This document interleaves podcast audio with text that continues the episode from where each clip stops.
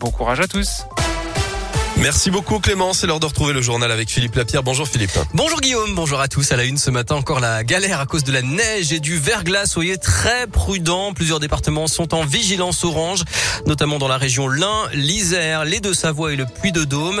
Euh, le Rhône, la Loire et la Saône-et-Loire sont en, en, jaune. Alors hier, des automobilistes ont été piégés entre Lyon et Clermont-Ferrand. La 89 a dû être coupée à la frontière du Puy-de-Dôme et de la Loire à cause de fortes chutes de neige. Une première fois dans l'après-midi, puis une deuxième vers 19 Vinci et la Croix-Rouge ont distribué de l'eau et de la nourriture aux naufragés. Les véhicules bloqués ont finalement pu repartir au compte-gouttes dans la nuit. Environ 150 personnes ont par ailleurs été hébergées sur la commune des Salles et une quinzaine d'autres à Noir-Étable selon les pompiers. Le trafic SNCF est également très perturbé à cause du givre sur des caténaires. Des TER sont retardés ou supprimés, notamment entre Genève et Lyon. Dans l'actualité à Lyon, cet incendie tôt ce matin vers 5h15 dans une épicerie à l'angle du cours Franklin Roosevelt et de la rue Garibaldi dans le 6e. Une quarantaine de personnes ont dû être évacuées et une a été légèrement intoxiquée par la fumée selon les pompiers. Restez prudents, les secours sont toujours sur place. Qui sont les Dalton, ce collectif nébuleux qui multiplie les provocations depuis trois mois dans la métropole de Lyon?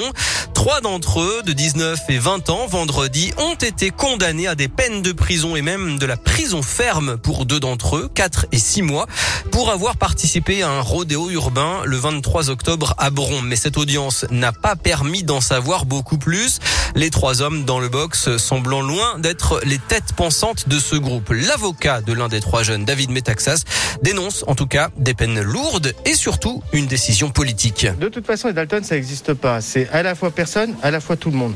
Il suffit de mettre un uniforme de Dalton, de faire une vidéo et d'être relayé par la page Instagram pour être un Dalton. C'est leur force. Hein leur force, c'est que c'est un groupe protéiforme qui se constitue ou se déconstitue au gré des événements. Je suis pas sûr qu'il y ait une équipe estampillée Dalton.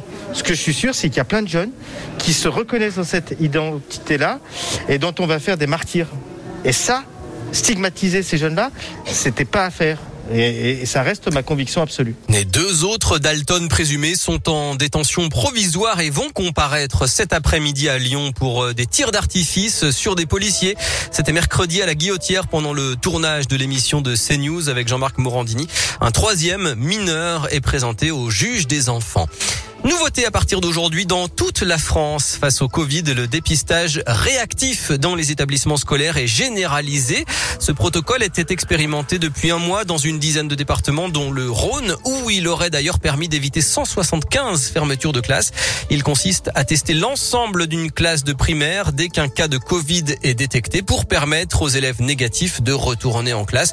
Seul problème, les labos sont débordés et n'arrivent pas toujours à suivre. Et puis notez que les enseignants de de CP et les AESH de l'académie ont commencé à recevoir des masques inclusifs, c'est-à-dire transparents pour voir les mouvements de la bouche. Par ailleurs, le variant Omicron du Covid semble se rapprocher avec 8 cas possibles identifiés en France. Le sport, jour J pour le Ballon d'Or. Karim Benzema fait partie des favoris avec Lewandowski et Lionel Messi. La cérémonie, c'est ce soir.